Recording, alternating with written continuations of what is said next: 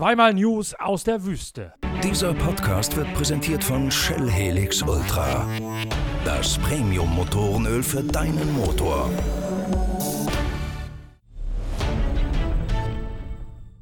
In Abu Dhabi geht die Formel 1 in ihr letztes Saisonrennen und in Saudi-Arabien steigt die letzte Generalprobe vor der Rallye Dakar 2020. In diesem neuen Pitcast, also dem Podcast eurer Lieblingszeitschrift Pitwalk, beschäftigen wir uns ausgiebig mit beiden Veranstaltungshighlights und tauchen auch in Marokko noch ein weiteres Mal in den Wüstensand ein.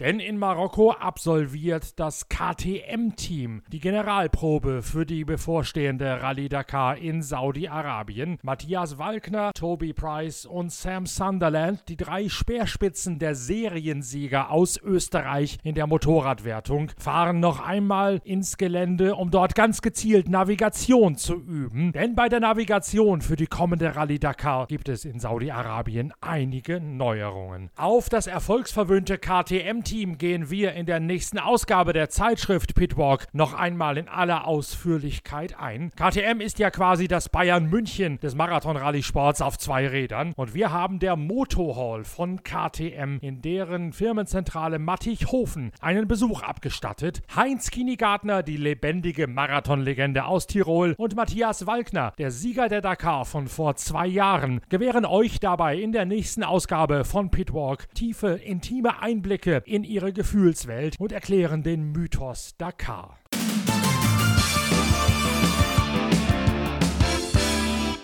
Die Rallye Dakar steht auch auf vier Rädern im Mittelpunkt der Betrachtungen der kommenden Ausgabe von Pitwalk. Ich war im Rahmen des 9-Stunden-Rennens von Kyalami bei Hallspeed Toyota zu Gast, also bei den amtierenden Gesamtsiegern. Und ich habe mich dort in den Hallen in Kyalami umgeschaut, viel Wissenswertes erfahren zur Psyche von Fernando Alonso bei dessen Einstand im Marathon-Rallye-Sport, aber auch zur Technik der brachialen Toyota Hilux, in denen unter anderem auch Nasser al Al-Attiyah und Bernhard Tenbrinke an den Start gehen werden. Dieser Hausbesuch nur ein Kernthema der neuen Ausgabe von Pitwalk, die wir spontan noch eingeschoben haben, als Zusatzheft kurz vor Weihnachten. Ihr solltet sie jetzt schon schnell bestellen über shop@pitwalk.de, damit sie rechtzeitig zum Feste bei euch ist, denn wir liegen mit der Produktion dieser Sonderausgabe zur Rallye Dakar bereits in den letzten Zügen. Auch in den letzten Zügen liegt die Vorbereitung bei den Automobilisten Pisten. Es hat am Wochenende noch einmal wieder eine Langstreckenrallye in Saudi-Arabien gegeben. Yazid Al-Raji hat dort gewonnen mit seinem Aushilfsbeifahrer. Mittlerweile ist klar, dass Dirk von Sitzewitz nicht zurückkehren wird für die Dakar 2020. Der Schleswig-Holsteiner ist nach seinem schweren Unfall bei der Bacha Ungarn ein weiteres Mal operiert worden, hat eine Fixierung eingesetzt bekommen vom zweiten bis zum zehnten Rückenwirbel und ist deswegen nicht imstande, im kommenden Januar bereits an der Seite von Yazid al-Raji als Navigator zu fahren. Des einen freut, des anderen leid. Dirk von Zitzewitz wird stattdessen als unser großer Rallye Dakar-Experte jeden Tag Gastauftritte in den Podcasts aus dem Biwak der Rallye Dakar haben. Ihr hört also ab dem 5. Januar täglich auch Dirk von Zitzewitz mit seiner Experteneinschätzung zum Verlauf der Rallye Dakar. Und das ist vor allen Dingen deswegen spannend, weil von Zitzewitz ja sowohl auf zwei als auch auf vier Rädern über jede Menge Erfahrung Erfahrung verfügt und ausgezeichnet vernetzt ist im Biwak beider Szenen. Da könnt ihr euch also jetzt schon drauf freuen. In unserer Podcast-Reihe Daily Dakar ab Anfang Januar haben wir in Dirk von Sitzewitz einen hochkarätigen Experten vor dem Mikrofon und das regelmäßig. Yazid Al-Raji, der Mann, der mit von Sitzewitz hätte fahren wollen, hat auch die letzte Generalprobe in Saudi-Arabien für sich entscheiden können. Yazid Al-Raji gewinnt mit seinem Toyota Hilux vor Stefan Peteronsel in einem Buggy Rookie aus dem X-Raid-Team aus Trebur. Und damit untermauert Al-Raji seine Geheimfavoritenstellung für sein Heimspiel Anfang Januar. Auch darauf gehen wir in der neuen Ausgabe der Zeitschrift Pitwalk ein. Wer ist dieser Yazid Al-Raji und wie ernst zu nehmen ist dessen Ausgangslage als Dark Horse, also als Außenseiter im Kampf gegen X-Raid und gegen die Hallspeed Toyota? Das steht ebenfalls im großen Dakar-Special im Weihnachtsheft von Pitwalk. Fernando Alonso wird noch ein weiteres Mal testen in Abu Abu Dhabi gemeinsam mit Mark Koma und auch über dessen Aussichten und Chancen mehren wir uns ausgiebig aus im nächsten Heft von Pitwalk.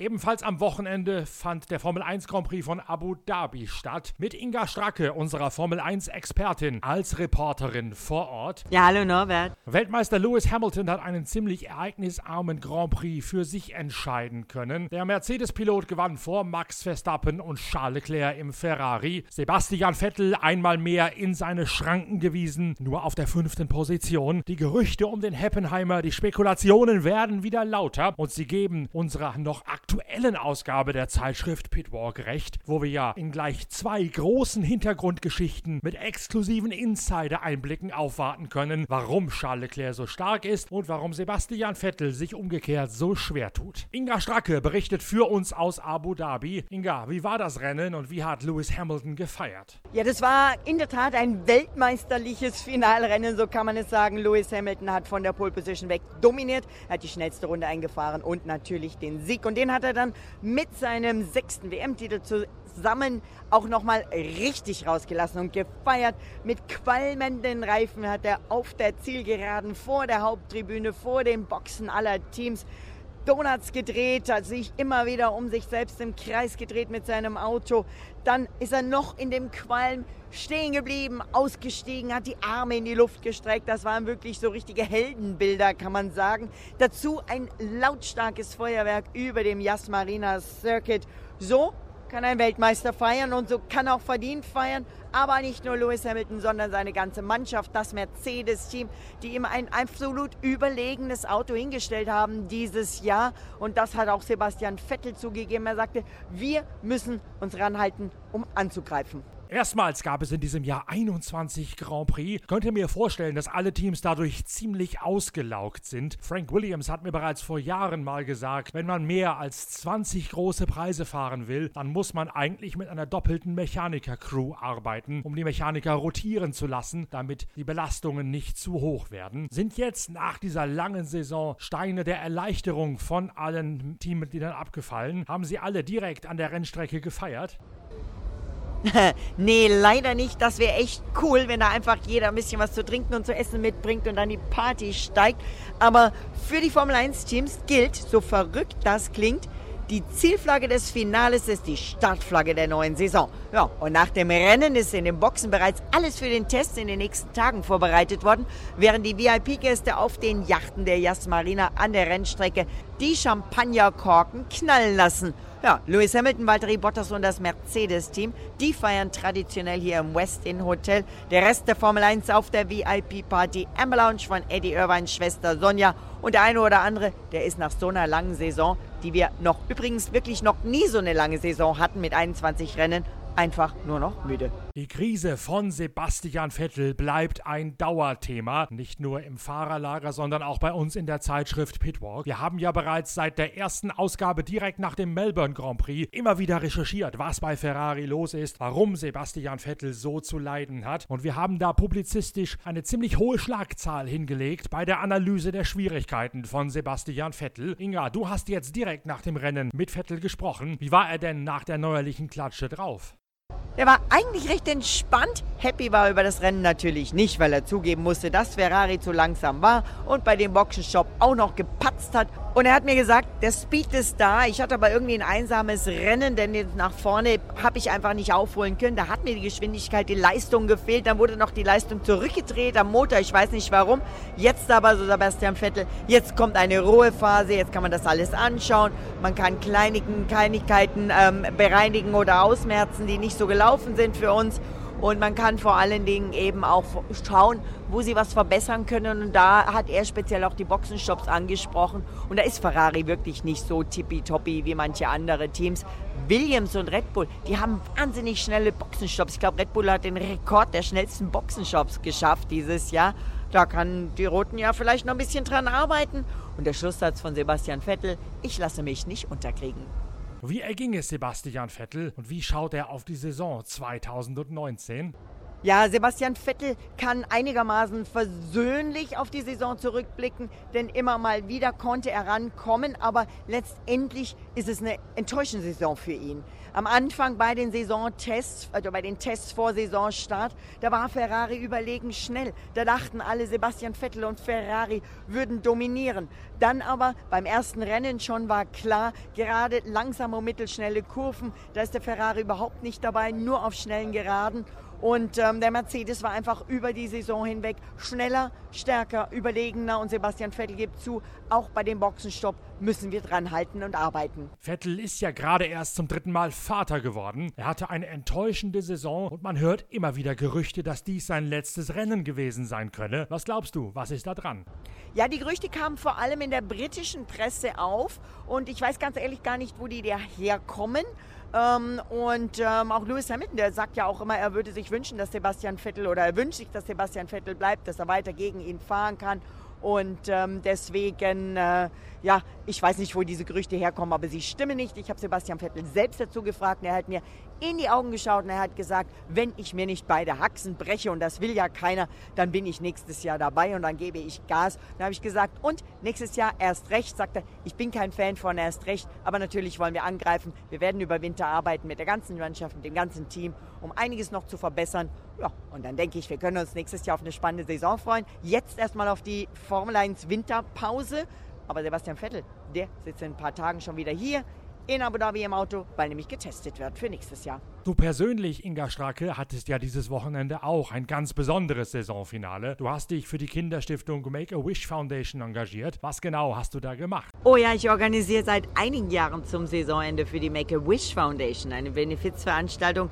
Quasi ab dem Saisonstart in Melbourne fange ich an von allen Piloten und Teams signierte Kappen, Handschuhen oder Bilder zu sammeln, die ich dann hier in Abu Dhabi in einer Live-Auktion und Tombola versteigere.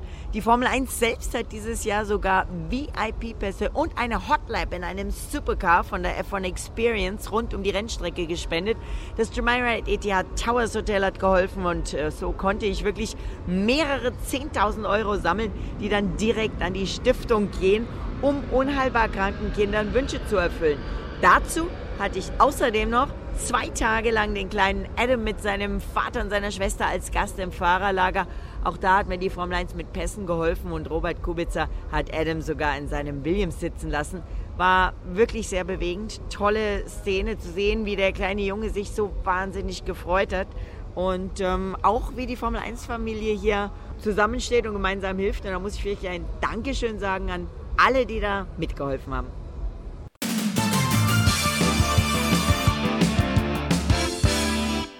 Die Motorsportsaison tröpfelt damit langsam der Advents- und Weihnachtspause entgegen. Es gibt noch das Saisonfinale des Tourenwagen-Weltpokals der WTCR. Bei einem gemeinsamen Rennen in Sepang in Malaysia mit der Langstrecken-Weltmeisterschaft für Motorräder. Dort werden wir auch noch mal ein waches Auge drauf werfen, denn schließlich habe ich ja bei unseren Livestreams aus Macau in deren Rahmenrennen auch ordentlich im Umfeld der WTCR recherchiert. Da gibt es einige offene Fragen, die werden wir in den kommenden Podcasts vorm Saison Saisonfinale in Sepang nochmal klären. Ansonsten beginnt die heiße Phase nicht nur der Rallye Dakar Vorbereitung, sondern auch des Redaktionsschlusses für unser Weihnachtsheft von Pitwalk, das ich euch mit all seinen 180 Seiten Themenschwerpunkt Dakar, Themenschwerpunkt Erinnerungen an Jim Clark, Themenschwerpunkt Formel 1 und Sportwagen Langstreckensport sowie GT3 Sport aus Kyalami und Macau noch einmal ganz dicht ans Herz legen möchte. In der kommenden Woche erteilen wir die Druckfreigabe für dieses Heft, das wir kurzfristig nachgehen nachgelegt haben aufgrund der vielen, vielen Anfragen von euch, liebe Leser. Dadurch konnten wir uns entschließen, noch eine Zusatzausgabe auf den Markt zu bringen, kurz vor Weihnachten, als ideale Lektüre, denn eine stille Nacht pro Jahr ist ja nun wahrlich genug. Und während ihr darauf wartet und vielleicht schon die Weihnachtseinkäufe erledigt, wünsche ich euch gute Fahrt mit Shell V-Power, dem Treibstoff mit seinen Wurzeln in der Formel 1, der auch aus eurem Serienmotor mehr Leistung bei weniger Verbrauch herauskitzelt.